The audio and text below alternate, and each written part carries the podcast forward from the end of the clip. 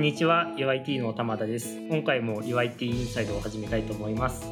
UIT インサイドはユーザーインターフェースとテクノロジーを愛する開発者のためのポッドキャストです、えー今回ははい、えっと2023年の、えー新卒の方を、えー3人お呼びしましたで、えー今回その3人、えっと丸岡さんと板井さんとテオさんの3人をお呼びしてるんですけども、まあ、今回は、まあ、座談会ということでこれまでやってきたこととか今後の抱負みたいなことについて、まあ、これから話していければなと思います。それではよろしくお願いします。よろしくお願いします。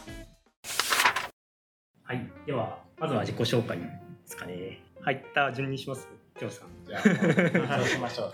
えっと、2022年の秋入社として入ってきたドイツ出身のテオドア・シュタイナと申します。会社ではテオと呼ばれています。で、えっと、担当しているプロダクトとしては OA、だから公式アカウントのクーポンと、えっと、OA リスト、それは公式アカウントが見つけられるプロダクトが、えっと、メインになっています。これまでやっていたことについてですけど僕は背景が完全に文献になっていてそれでもウェブ開発に興味を持って2年前ぐらいにスペルトっていうフロントエンドフレームワークはい。が見つかってでそれにすごい興味を持ってそのコミュニティとかに入った経由で、えっと、LINE に入社ができましたよよろしくお願いします。ろしくお願いしますそうですね。テオさんはスベルトの人というイメージが。スペルト推しです また後で話を聞いてみようと思います。よろしくお願いします。では、どっちかに、はい喋りますあ、はい。やっぱり一緒だから。一緒だから。はい。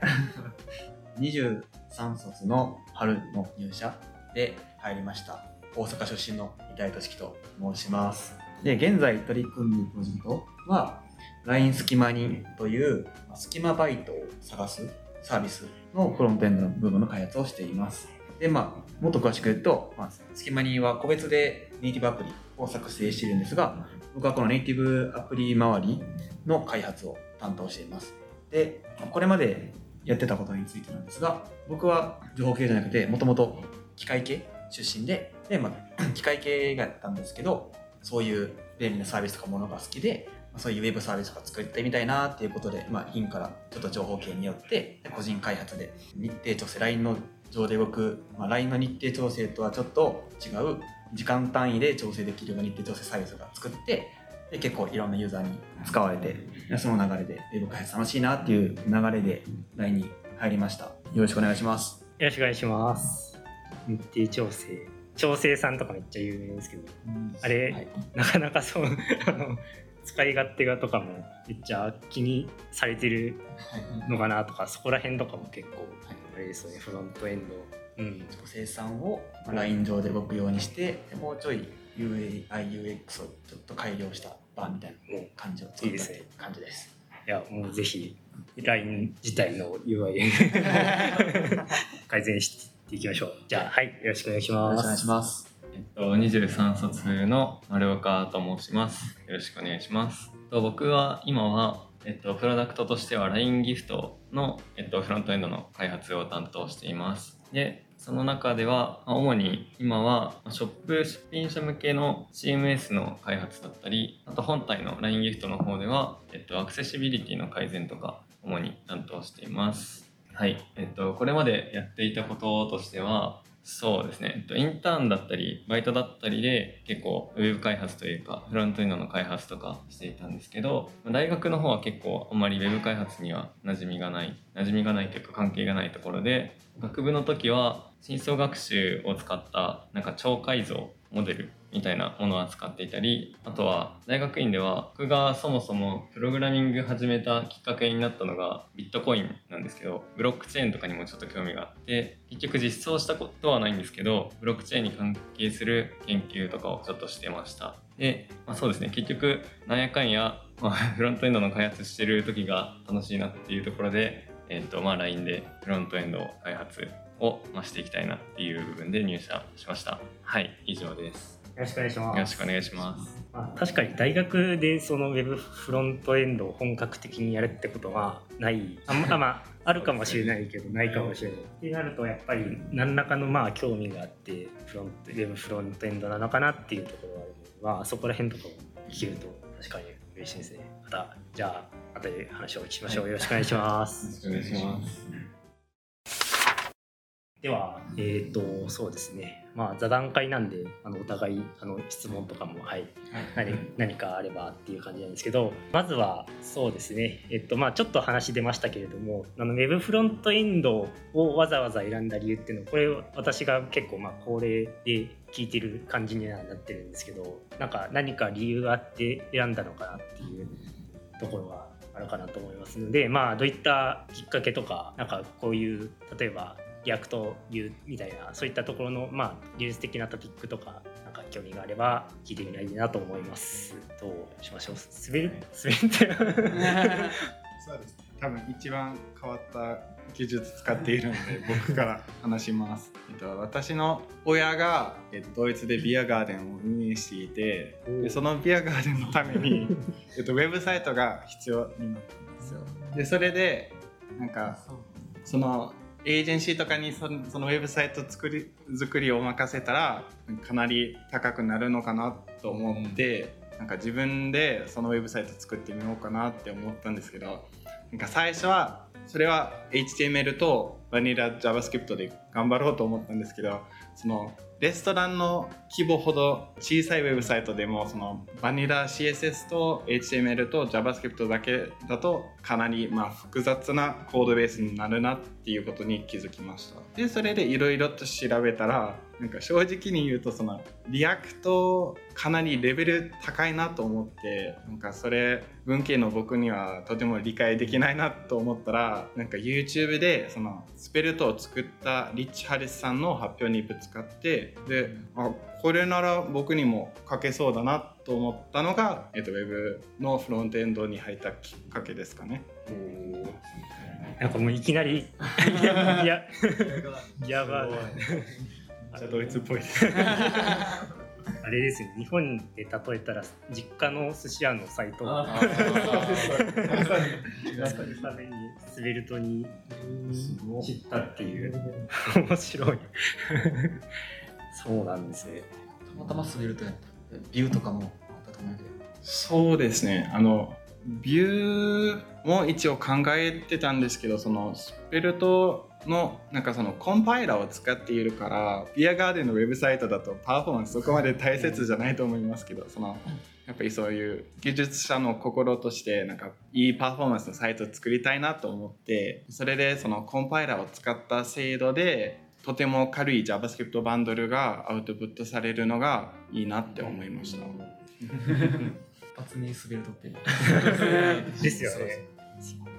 なんか最最初の選んだフレームワークってあれですよね。ポケモンみたいに。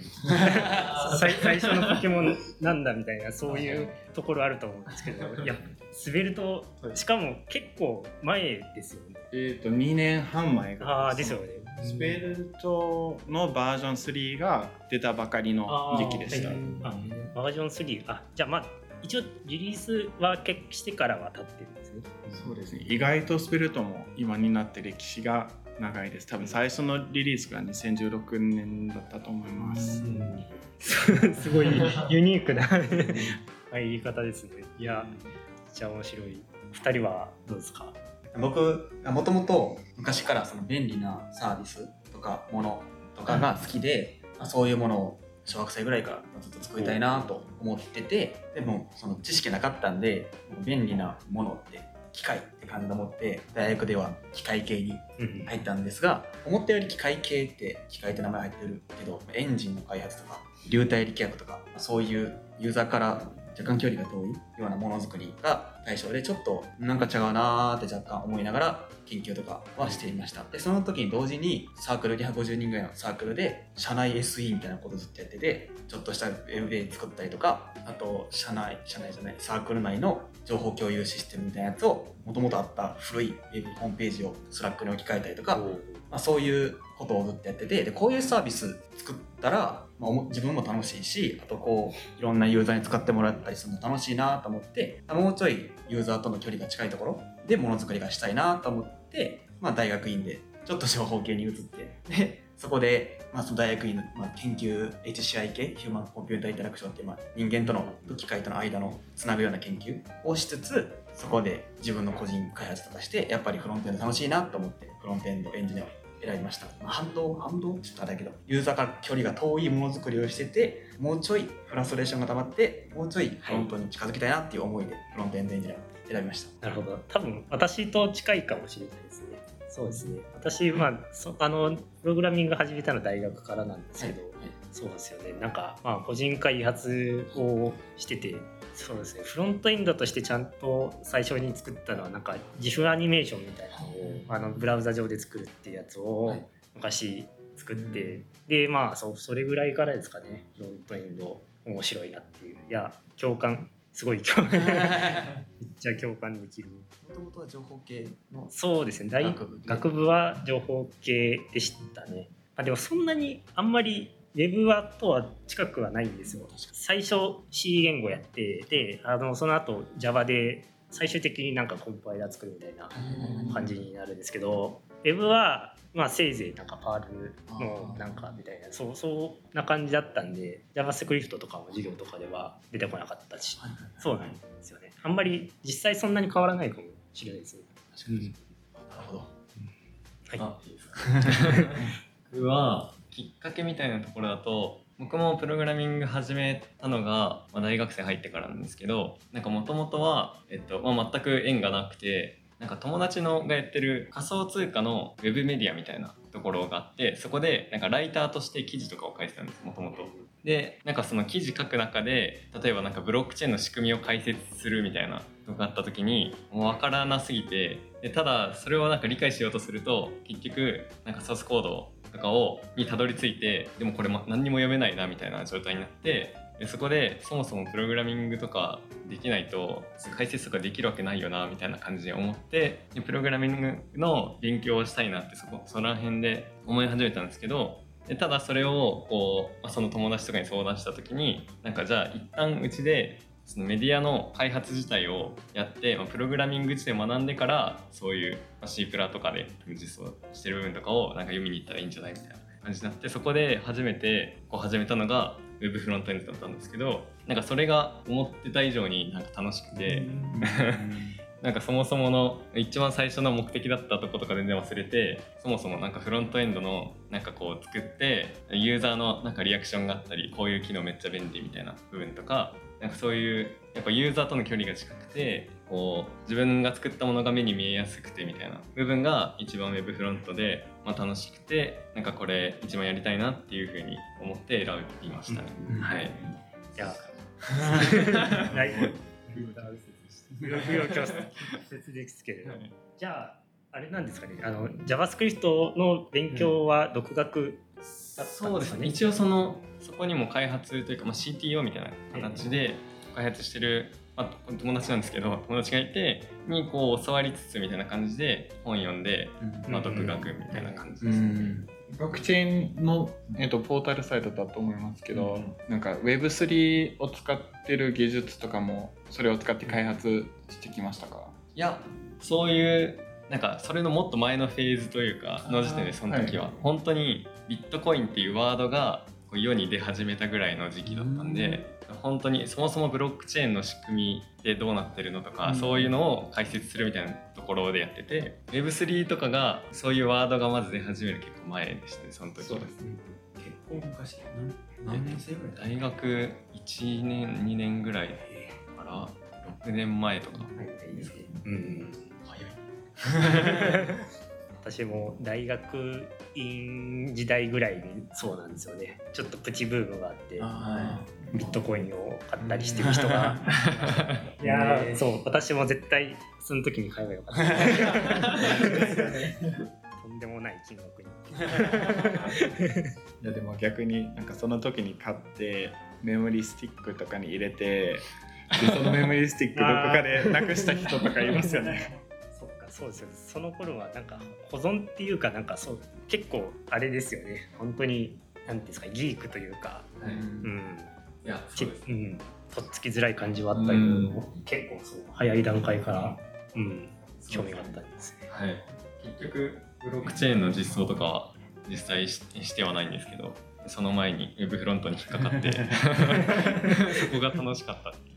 はい、なるほはい。みんなでもあれですねインターフェースっていうかそういうのが好きなんだなっていう。うん。触ってて面白いなとかうん。なんか魔法みたいですよね。なんかコードを書いて見れるものが出てくる確かに。かっこいいめちゃめちゃかっこいい言い回しがおしゃれど私たちはそれちょっと使わせてもらいますね。魔法魔法使い。確かに確かに。我々は魔法使いっていう。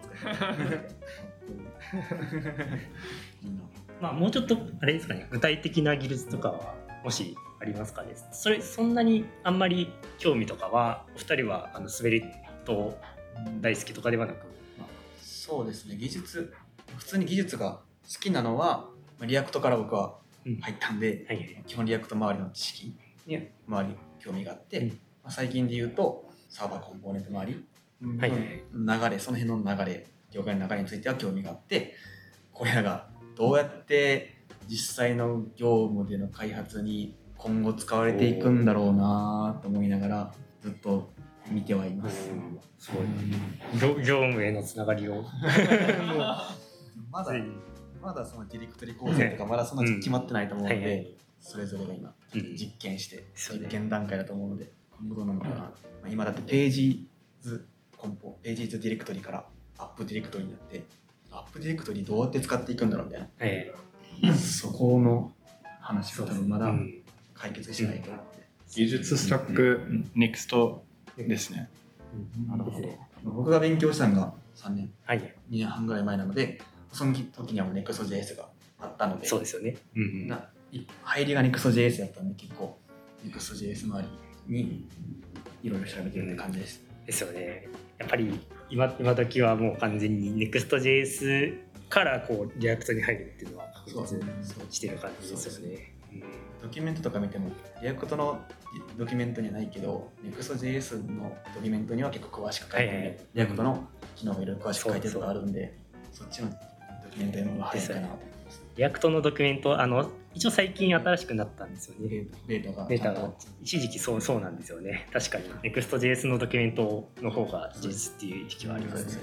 うん。村岡さんも同じ感じですか？僕はそうですね。僕はなんか Vue だったり Vue と React しかその Web フロントのフレームワーク触ってないんですけどなんか特にこうどっちが好きみたいなどこだわりというかどっちもいいなって僕は思ってるんですけどそうですね。なんか直近だとあなんかそういうフレームワークとかっていうよりはなんかそもそもの Web API というかちょっとなんかダイアログとかを実装する機会があって、例えば dialog element みたいな部分とかそのアクセシビリティとかもちょっと対応したりしてなんかそういうそもそも WebAPI をなんか活用するみたいなの結構大事だなと思ってなんか結構知らないプロパティとかメソッドが全然あったりするんで調べてるとそういう部分もこう活かしきれてないなというかそれを結構感じることが多くてそのあたりちゃんと勉強しないとなっていうのは、はい、思ってます。そうね、いや本当になんか結構フレームワークって体系的に勉強する機会があると思うんですけどその何ですかね WebAPI というか DOM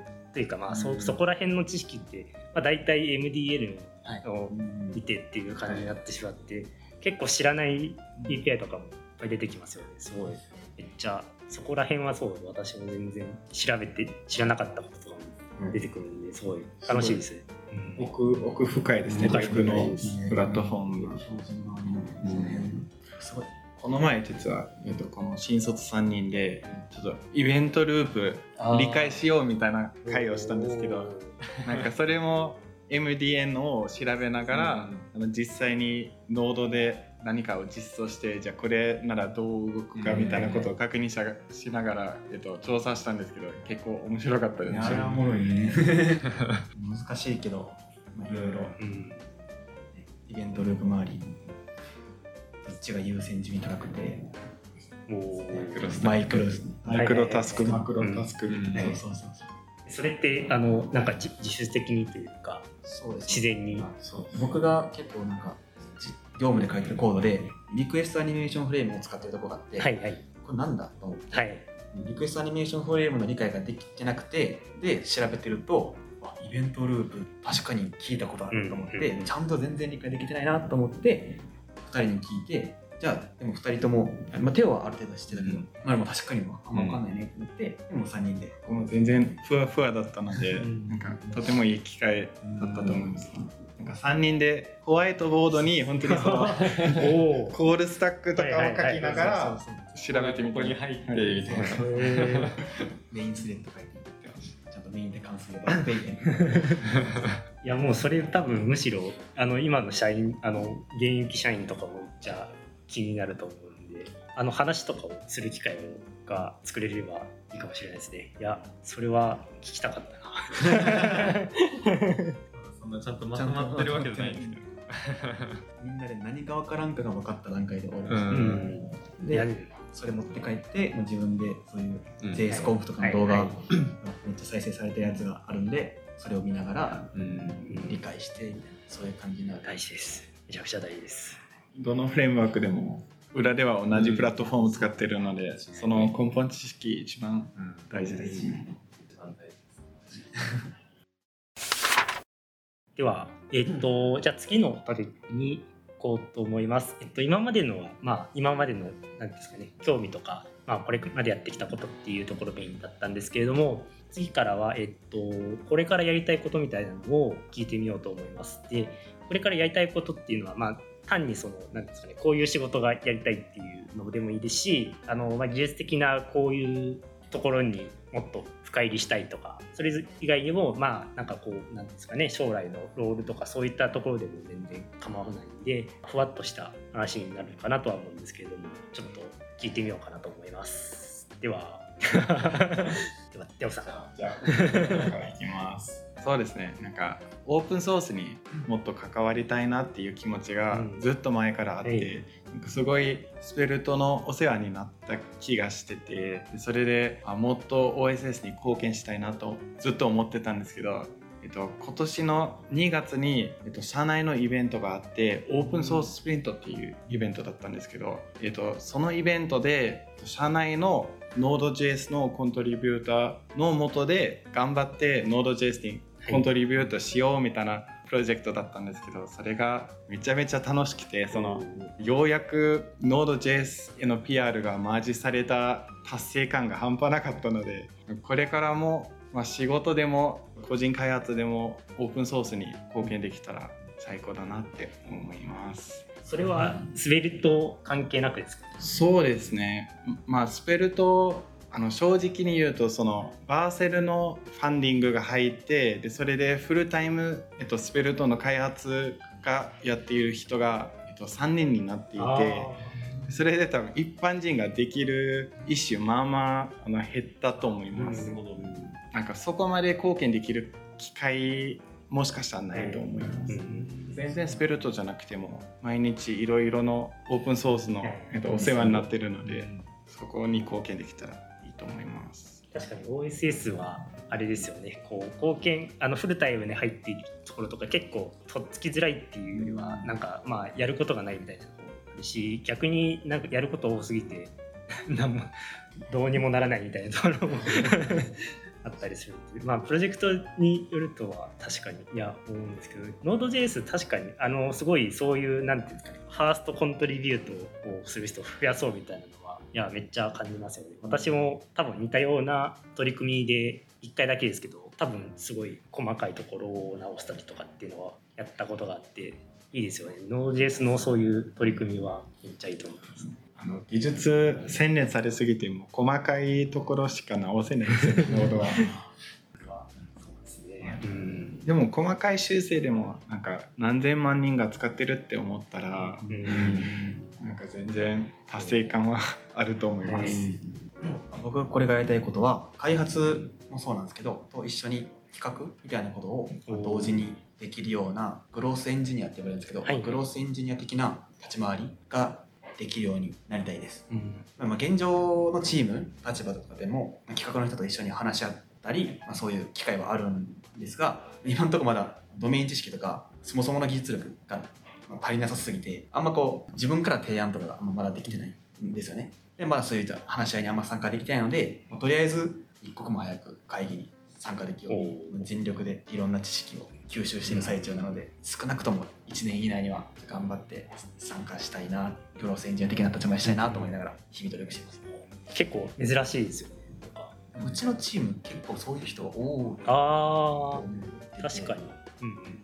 隙間にチーム結構そういう企画にも興味ある人が多はいいはい。と、うん人が集まってるようなイメージがあります。それはいいですよね。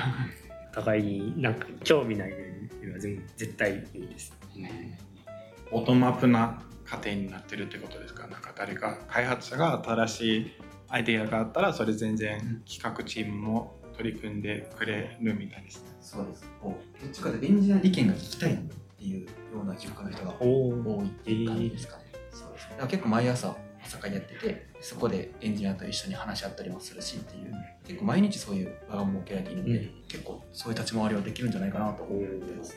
じゃああの具体的なあの施策とかそういう企画とかもこう提案して出てくるとか。そうです。そうです、へー。そういうことが先輩とかで一個出して、はい。それが本流にじゃあこういうものを開発していこうっていうちゃんとエンジニア初のうん。企画が統一だったおことおがあるってへいうえ感じです、それはあれですね。なんかチームに興味が出てきましたねそう。いいですね。うん。もともと多分こういうことがしたいって言ってたのでそういうチームにはい配属されたのかなあとなるほどなるほど。思ってます、それはいいですね、はい。じゃあさあのすごい希望とかは最初に聞かれたんですかね？こうこういう仕事をしていたい配属の時とかですかそうですね。そうですなんか一応配属アンケートみたいなのがあって、はい、LINE に入ってどういうことをしていきたいかとか、うん、まあ、それ LINE に限らず、まあ、どういうエンジニアエンジニアというかどういうキャリアを積みたいかみたいなアンケートはあって、多分それを組んでいただいてっていう感じです、だからそれ通りにうん。配属された感じだと思ってます。なるほどなるほど。僕たまたまあの研修期間隣に、えっと、今の上司が座っていてでなんかその上司にいろいろと聞いたらなんかリフアプリの開発してるみたいなこと言ってくれて、で、まあ、LINE でしかそのリフアプリのアプリの開発できないなと思ってで LINE ならでの開発したいなって思って、うん。えっと多分その希望でチームに入ったと思います。公式アカウント周り公式自分が関わってるプロダクトを生で見るのがめちゃめちゃ楽しいです。例えばそのショップカードとかそのお店が使っているショップカードを見たら、あこのこのボタンの余白僕が それは確かに。ここのここの色私がつけました。とか全部。説明しやすいですね。なんか周りの人技術者じゃない人に説明できますから。家族とかね、確かに、あると思うんですよ。ギフトとかやったら。あそうね。ギフトとかまさにうん。友達もみんな使ってるしみたいな これ俺が作った。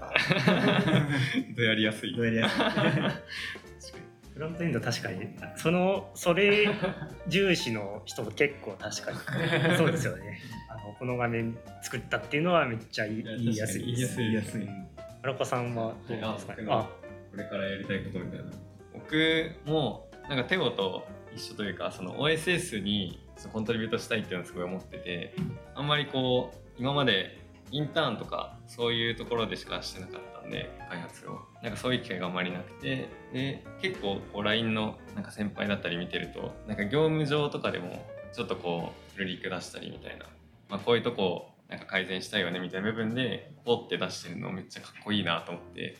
そもそも、まあ、なんていうんですかね、まあ、普段お世話になってる部分を還元したいっていう気持ちもありつつ気軽にこう改善したいなみたいな時にプルリクを出せるぐらい、まあ、理解度深めたいみたいな部分もありつつっていう感じですね。うんあとは働き方みたいな部分だと働きやすい人になりたいなってめっちゃ思います。コミュニケーション取りやすかったりとか、なんかレス早かったりみたいなはいはい部分で、なんかドメイン知識とかもまあ多分今足りてない部分あって、まあ、その辺ちょっとこれからだなって思うんですけど、働きやすい人になりたいなっていう、はい、思ってます。はい、そんな感じです。あありがとうございます。結構あのその最初のきっかけとかもなんかそのソースコードよ読みながらっていう話がはい。出てたと思うんで、結構多分個人的にはもうすぐ出せそうな雰囲気はいやいやいや。感じはするんですけど。ちょっと精進します。あでも実際多分嬉しいと思う人が大半だと思うんですよね、うん。プルリクエスト出してくれたら、はい。うん。ちなみにどどんな OSS とかはい。興味ありますあそうですね。なんかこれがいいみたいなっていうよりはこう自分がこう例えば使っててなんかここちょっとこういう機能もあったらいいよねみたいな部分で出せればいいな。そこにこだわりが、うん。は特に。はい。はい。あはい。なるほどなるほど。使ってる目線で、はい。そうですね、はい。それは大事です、やっぱり使っ使ってないライブラリのうん。OSS コントリートちょっと はい。モチベーション持たないと思うんでなんかお互いに質問とか追加のあります？他に質問あります。多分、はいあのブロックチェーンなんかうんから入ったと思いますけど、その今でも C とかで開発したいとかって思ったりします？ああいやそこのなんだろう例えば使ってる言語だったりそこにこだわりがあるというよりはどっちかっていうとその当時はそもそもビットコインどうなってんのみたいな部分に興味があったから今なんかこうそれこそ C プラで開発したいみたいなそういう気持ちがあるって感じはないかもしれない。なんか作るものの方に今はこだわりこう興味がはいそうものが大事ですね。それは私も同感です、はい そうですね。それでもなんか別の言語で開発すると、あこういうパターンもああるんだなってなりますよね。研修の。研修のそう、はいそれはすごい思いました。研修の間にそのアプリ開発うん。はいはいはいはい、はいを技術者全員でやっていて、はい。それ基本的に Kotlin か React Native とかの技術スタックになると思いますけど、でも僕とそのテオがその Kotlin で Jetpack Compose とかを使ってクライアントを書いてたりしてて、確かにその時にそうですね。なんか思想とか。まあそもそも多分領域が違うんで、まあ、ネイティブにしかない要素とかも結構あったりするんでそこはもともと違いますけど確かにモデルが違うなみたいな部分は思いました。やっぱり Android アプリで新卒研修は健在なんですああれは例年なんですか？例年ですよ。私もなんか LINE クローンを作りましょうみたいな、はい。あそうです。多分一緒一緒ですね。素晴らしい機会だったと思います。確かにいいです。触ったことなかった。うんうんはめっちゃ React Native で。はいはいはい。ゴリゴリ React Native。で、まあ、ただ React Native で書いたことなかったし、はい。うんその開発体験とかがあんま分かってなかったので、いろんな学べることがはい。たくさんありました、 React と言っても結構違います結構違いましたですよね。本当に違うなと思いました、うん。HTML 要素要素がなかったっけな。なんかもともと提供されているビューコンポーネントチャクラ UI みたいなのが出てますはいはいそう多分 React Native でしてるあ、そうか。ものが提供されてる。すごい書き方もチャクラ UI とか、はいはい。すごいなぁと思いながら書いてました。ただその書き方が今も言うたらネイティブアプリみたいなの使ってるんで近いな、うん。ですよね。同じことやってるなと思いながら仕事してます。まあ確かにそう、うん、まあネイティブアプリという縛りがある時点でビュースタック変わってくるんでそこら辺はですよね。ちょっと恥ずかしいですけどそのずっとアプリの中にデータベースが入るの知らなくてでなんか裏ウェブ開発だとまあそのローカルストレージとか使う機会はあると思いますけど、まさにまさかなんか、えー、と SQLite とかが裏で走ってるって思いませんでした、この違和感すごかったねこう逆にローカルで持ってた方がパフォーマンスも良くなるしっていう持ちすぎ持ちすぎというかウェブと考え方違って、そこはなんか新鮮でした。永続キャッシュみたいな感じ。うん。だよね。そう LINE とかもまさにそう。ですそうね。そこの動機とかね、難しかったね。うん。バックエンドと。そうですデータの整合性を。あデータベースの動機。なるほどなるほど。いつどのタイミングで。ルタイムのチャットのそう更新するのとか、まあ本当にあれみたいな感じです。えー、いや単スタッククエリみたいなノリで、うんいつリバイデータするのか、はいはいはい。そういう感じでしたね。うん。まあフロントエンド確かになんかもうなければ取ってくるみたいな感じになってしまうんですけど。確かに、まあ、大体今だとなんか TanStack Query とかでクエリクエリのライブラリで任せみたいなところがあるんですけどそこら辺とかも結構学べまあそのあなるほど。その Kotlin よりは gRPC っていうライブラリを作っててあーなるほどそうだあそっかあ、そうです。ちょっと違うわ。はいはいまあでも今ウェブ開発でもあの tRPC とか流行っているので、うん。そこはなんか似ていそうですね。トネイティブと gRPC の相性悪くて使えなかったんで、そっかウェブソケットでソケットでやったんで、はいそう。使えなかった。今私も5年目なんですけれども、はい。今やったらやっぱり違う感じになってそうで結構面白そうですね。確かに使う技術が。ちなみに何使われます。か いやでもあの隙間にのあのキャパシタの話とか聞いてるので、はいはいはいキャパシタやってみたい気持ちはありますね。React Native は一昔前はちょっと触ってたんで、っていう感じだったんですけどそうですね。今はそこら辺とかフラッターもまあちょっと興味はある。いやでも Capacitor の方がなんか楽しそうだなっていう。ところはある開発ですもんね、 Capacitor は。 WebView ですですよ。ね、ほとん。どウェブ開発ですもんあったら結構 Jetpack Compose に似てそうですね近いなんかうん。 Jetpack Compose も多分かなり新しい。そうね。あれも本当になんか宣言的 UI というか、うんうん React みたいなそうですね。明らかに書き方でリアクトをイメージして作られた。エンドのエンジニアがすごい馴染みやすい感じでしたね。案外ネイティブアプリ楽しそうかもしれない ちょっと、ちょっと。 Android アプリみんなで。あの研修通してすごいそこの壁がうんね、そう、一回作ってみて、すごい楽しかっハードルめっちゃ下がってる。た。いや、よかったですね。ね研修としてすごいよかった。ね、すごいよかっじゃあ結構さもう45分ぐらいなんですよでは締めようかなと思いますはい今回は、えー、と2023年卒の新卒フロントエンドエンジニアに、えー話を聞いていきました LINE のフロントエンド組織 UIT ではこのような技術的なキャッチアップを日々行っております、えーこのエピソードを聞いて何かご意見やご感想がありましたらいつでも、えーツイートしてください。ハッシュタグ、シャープ UIT アンダースコア、インサイドで、えーぜひツイートしてください。それでは、ありがとうございました。ありがとうございました。